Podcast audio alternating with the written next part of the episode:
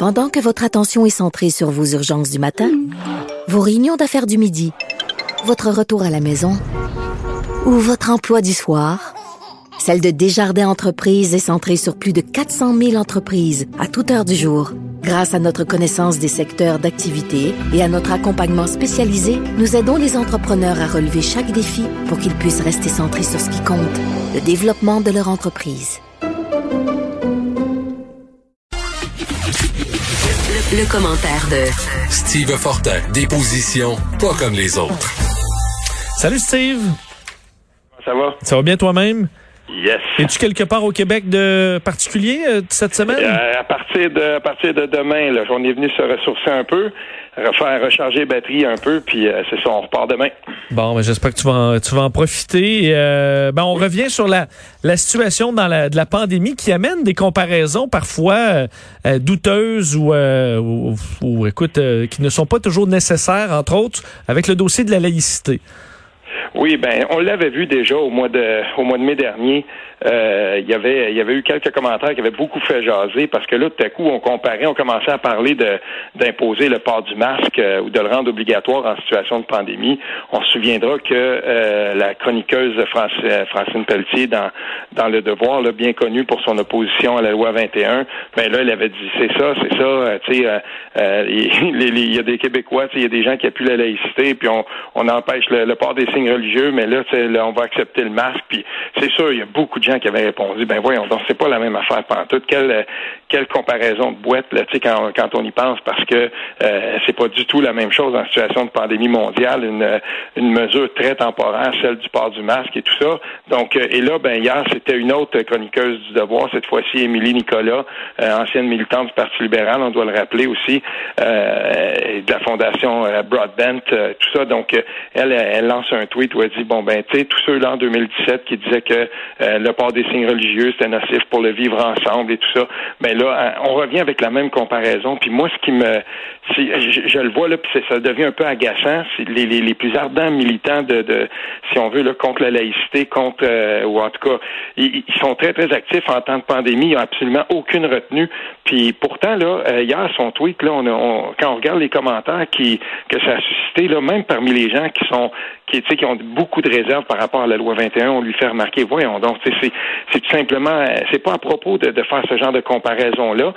Puis où ça nous mène finalement, ça nous mène dans une dans une, une espèce de, de, de dérive là, de, de populisme euh, puis de, d'amalgame douteux. Et, et euh, je ne sais pas si euh, les, les, gens justement comme Francine Pelletier ou Émilie Nicolas pensent que ça va aider même leur cause que de faire ce genre de, de, de comparaison-là. Même dans les commentaires, Émilie, euh, Émilie Pelletier dit Oui, mais tu sais, l'hiver, elle compare ça avec le port de, de par exemple, quand on, se cache le visage l'hiver parce qu'il fait moins 25. Je veux dire, quand on est rendu là, là, c'est rendu tellement boiteux cette affaire-là que euh, finalement, une, une chroniqueuse comme ça va tout simplement desservir sa propre cause. Mais est-ce que on est rendu quand on a un argument, dans la mesure où ça fit avec notre histoire, euh, que ce soit fallacieux ou que ça ait aucun rapport on vient à s'en foutre dans la mesure où ça, écoute, ça fonctionne? Tu fais ah ben là ils sont contre le masque, puis ils sont contre le, là ils sont pro masque, mais même si ça fait aucun sens, que ça a aucun lien, c'est une histoire de santé publique, mais quand ça fit là, hmm, c'est comme trop tentant de pas l'utiliser. Ben, tout à fait. Et c'est précisément le c'est précisément le but d'un tweet comme celui-là quand c'est envoyé ou d'un texte qui, qui verserait dans ce même genre d'amalgame de, douteux. Ce qu'on veut, en fait, c'est montrer que même en situation de pandémie, euh, il n'y a rien qui va arrêter la, la, la, si on veut, le militantisme anti-laïcité. Mais pendant ce temps-là, puis on l'a vu aussi, permets-moi de le rappeler, euh, quand on a commencé, par exemple, euh, après le, décès de George Floyd, ben ça n'a pas été long que dans les manifestations, là on voyait, il y a des gens qui disaient oui, mais on sait bien de toute façon Québec est raciste, la loi 21 c'est raciste. Fait que là, on faisait le même glissement où on essayait par la bande de, d'inclure, si on veut, dans, cette espèce de grand parapluie euh, de l'intolérance. Ben, la loi 21 en est. faut faire attention avec ça parce que quand on fait ça, quand on, glisse là-dedans, euh, faut pas oublier que le, le, le, principe de l'interdiction des signes religieux, là, que ce soit euh, selon la ligne euh, de Bouchard-Taylor qui était un petit peu moins, qui, qui, qui, allait un peu moins loin, ou jusqu'à qu'à la loi 21. Euh, je veux dire, ça, c'est appuyé par euh, tout près de 75-80 de la population au Québec, selon les sondages. Et, là, ben, moi, je ferais bien, bien attention à ça parce que plus Québec solidaire puis la gauche, une partie de la gauche s'est radicalisée sur cette position-là, ben, on l'a vu, euh, l'appui semble, semble péricliter, là. Et le dernier sondage, celui qu'on a vu aujourd'hui, merci à Philippe Giffonnier encore une fois de tenir compte de ça, il partageait, bon, c'est pas un sondage avec un très grand échantillon, mais c'est Innovative Research qui l'a fait, celui-là. Puis Québec solidaire, euh, Québec solidaire est à, est à 9% Et là, on est loin là, de, de, de cette espèce de petite envolée qu'on avait, puis il y avait le vent dans, dans les voiles quand c'était l'élection de 2018. On a tout perdu ça, puis même si on continue dans la même voie du côté du Parti de gauche, en se radicalisant toujours un peu plus sur des questions comme la laïcité, ben, ils vont juste continuer à descendre et à se marginaliser un peu plus. Parce que si on fait pas la différence entre un masque chirurgical ou pour se protéger d'une maladie, puis un mm. signe religieux, j'imagine si le, mettons, le, le, toit de l'Assemblée nationale craque, puis on doit installer une grande structure de bois en forme de croix là, pour soutenir le toit. Puis on dit, ben c'est ça, là, on voulait pas la croix à l'Assemblée nationale, mais là, on en met une pour pas que ça s'effondre. On trouverait ça complètement ridicule comme comparaison, mais c'est exactement ce qu'on fait avec le, le masque des signes religieux. Ben oui, puis là, euh, je pense que ça, ça, comme je te dis, ça, ça, ça aide pas la cause des, des gens qui sont contre la laïcité ou en tout cas qui veulent euh, qui, qui veulent absolument entretenir, maintenir euh, l'opposition à la loi 21. Puis d'une d'une certaine façon, politiquement, c'est certainement pas la, la, la CAQ qui va s'en plaindre parce que plus longtemps on tient et on garde ce, ce dossier-là en vie, ben si ça se rend jusqu'aux élections 2022, je peux te dire une chose, c'est la CAQ qui va être contente parce que encore une fois, si on, discute d'enjeux identitaires de, euh, selon cette euh, dans, ce style-là, euh, de ce type-là, la CAQ va, cartonner encore une fois parce que les gens ne voudront, dans le Québec, là, les gens ne voudront tout simplement pas adhérer à autre chose que ce qui a été fait. Imagine-toi qu'on est en 2022 puis que, par exemple, je sais pas, au Québec solidaire, puis même des gens chez au Parti libéral, je dis pas que c'est leur intention, mais imaginons qu'on va jusque-là, ils disent, ben nous, on est opposés à la loi 21, puis si vous nous élisez, ben on va s'arranger pour euh, défaire ça. Ou, quand on, a, voté la loi 21, faut pas oublier que le recours à la clause dérogatoire, c'est cinq ans, fait que c'est à peu près le même horizon. Ben nous, on va pas renouveler ça, puis on va d'office la laisser mourir. Ça va être un enjeu. Si c'est un enjeu, ben euh, dans, à ce jeu-là, la CAQ est contente parce qu'ils vont devenir une valeur refuge politique. Parlons de sport un peu. en fait, tu te oui. Ben, un mot peut-être sur la game hier. Je sais pas si tu as écouté. Est-ce que tu as repris la, la, la, le goût au hockey ou euh, tu as vu le Canadien perdre puis ça te tente plus? Euh, J'aurais le goût de te dire, ben non, je suis au-dessus de ça, c'est pas vrai. J'ai écouté la game, tu peux être sûr. Puis j'ai, tu sais, je regardais, mais je regardais aussi du, du, du coin de l'œil. Euh, J'aime comment que ça se passe dans la MLS. Fait que je regardais aussi les quarts de finale euh, au soccer, mais j'ai regardé ça. Euh, ça faisait tout drôle quand même de, de voir, de, de voir les, matchs, pas de, pas de spectateurs et tout ça j'ai été quand même euh, surpris du pace parce qu'on va dire là, quand même l'action euh, dans le match Toronto, euh, tu sais, ça a commencé vite, hein, tout de suite un but. Puis, tu sais, j'ai trouvé ça quand même intéressant. Mais tu sais, d'un autre côté, je, je me disais ben c'est quand même drôle. Puis le Canadien, là, on, l'a vu là quand même, là, c'est un club de 24e place. Puis on comprend que le Canadien, quand même, là, les, chances qu'il se rendent loin là-dedans, ça va être assez limité là, parce que entre le, mois de mai puis le mois de mars puis maintenant, c'est pas devenu un club de 18e ou de 12e place. Ça reste le club qui était là où il était à ce moment-là avec quelques éléments en moins. Parce que je me disais, avant le match d'hier, je me disais, tout est possible en série. Puis c'est vrai que tout mm-hmm. est possible, mais c'est un petit peu moins possible ce matin euh, dans ma tête. Oui, puis écoute, euh, et, en pensant tout ça, puis en préparant notre chronique, Vincent, euh, je me suis dit, j'essayais de me souvenir, c'était qui le reporter, le journaliste sportif qui, qui nous avait mentionné là, quand c'était le temps de voter, parce qu'on se souviendra, il y a à peu près trois semaines et demie de ça, un mois, les joueurs, il a fallu qu'ils votent pour savoir euh, est-ce qu'on allait revenir au jeu et tout ça.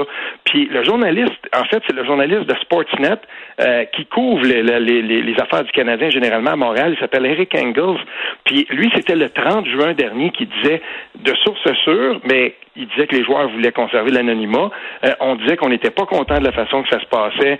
Euh, puis justement aussi, chez les Canadiens aussi, il y avait des, beaucoup de joueurs qui étaient critiques de ça puis qui se demandaient dans quoi ils étaient pour s'embarquer là-dedans. Puis un petit peu plus tard, c'était Elliot Friedman aussi de Sportsnet qui disait à peu près la même chose. Ouais, tu sais, il y a des joueurs chez les Canadiens qui qui sont pas nécessairement complètement, euh, tu sais, on board, là, embarqués là, puis euh, si motivés que ça à reprendre tout ce processus-là, parce qu'au final là, entre toi puis moi, mettons que tu as tout fait ça, tu t'es mis quand même un peu à risque. on doit quand même le dire, ça va bien, mais tu, penses que tu te mets quand même un peu à risque. Puis tu vas avoir joué un match euh, préparatoire, puis peut-être trois, quatre matchs, puis après ça, ben ta saison refinit encore. Il y en a qui diront oui, mais il fallait prendre une chance, je veux bien, mais quand on est quand on, relit ce qui, avait été écrit par Eric Engels au début, elle lui disait que c'était jusqu'à 75% des joueurs à ce moment-là, à la fin juin, qui émettaient des grosses réserves par rapport au retour au jeu. Fait que là, ben, on verra comment ça va se passer, mais tu sais, dans tous les sports, il y a des il y a, plusieurs athlètes qui ont qui ont émis des commentaires. Puis je veux mentionner, je ne sais pas si tu écoutes le tennis, mais moi j'adore le tennis. Quand on lit dans l'équipe, un bon journal sportif français, l'histoire de, de Grégor Dimitrov, qui est un des top 5 mondiaux masculins au tennis, il a pogné la COVID. Il faut, il faut lire euh, son récit de ça. Puis ce qu'il dit en gros, c'est attention, t'as beau être un sportif de haut niveau, t'as beau avoir la meilleure shape du monde, c'est l'enfer. Mais ça, ça, ça se partage ça, dans le milieu sportif. Quand il y en a des, des, des joueurs de haut niveau qui disent Aïe aïe, écoute, oui, je suis en shape, là, mais tu veux pas pogner ça. Oui, et puis il y a des joueurs qui ont je veux dire, les joueurs ont des familles aussi, euh, ils ont des parents, ils ont peut-être des grands-parents encore et si tu penses pas à toi, tu vas quand même penser aux autres, mais en même temps, souvent les joueurs de hockey veulent pas une vie aussi sociale assez intense, est-ce qu'ils sont pas dans certains cas plus en sécurité dans la bulle de la LNH que dans leur vie personnelle? On en a vu quand même plusieurs dans la société qui qui, euh, qui voient beaucoup de monde, qui respectent pas le, le, le, 10 mm. personnes au Québec ou c'est quoi, c'est dépendamment des règles où on se trouve, mais euh, est-ce que le danger est beaucoup plus élevé? Je suis pas sûr. Dans chaque ligue, là, chaque ligue qui déconfine euh, va aider la prochaine ligue à, apprendre. Puis tu sais, ça là-dessus, par exemple, il faut quand même le dire. En, en Allemagne, quand le soccer a recommencé, tout le monde avait les yeux rivés vers euh, vers ce sport d'équipe-là, vers comment que ça se passait et tout ça. Et on apprenait. Et après ça, ben même chose. Il y a eu la Corée du Sud aussi, que, où le baseball est très, très populaire. On avait recommencé. Et là, ben, dans la Ligue nationale, de la façon dont ça se passe en ce moment, euh, il y a des gens dans la NFL qui disent on va regarder aussi, paraît comme au baseball. Puis là, au baseball, en ce moment, on est rendu euh, ce matin à 17 cas chez les Marlins de la Floride. On a, on a dit on va retarder les matchs jusqu'à dimanche. Écoute, 17 cas de une équipe de baseball. Je veux dire, euh, euh, ils sont rendus quoi là, au deuxième trainer de, l'équipe. Là? On est rendu loin. Mais là, la NFL regarde ça. Ce matin, on est à 26 joueurs de la NFL. C'est pas beaucoup là pour l'instant, mais il y en a quand même 26, dont euh, Laurent Duvernay-Tardif, on le sait chez nous, mais qui ont déjà, dès le début, qui ont dit, nous, on, on jouera pas cette année. Mais ça va aller en augmentant parce que la situation aux États-Unis c'est vraiment, vraiment alarmant ce qui se passe du côté de la pandémie. Donc, il faut regarder ça. Et il y en a des joueurs dans la Ligue nationale qui sont là en ce moment qui disent on est on est embarqué, on, va y aller puis tout ça. Mais je te dis que les, les, joueurs quand même ont l'œil puis regardent un peu ce qui se passe autour. Puis c'est tout le temps un petit peu en arrière de ta tête, pareil.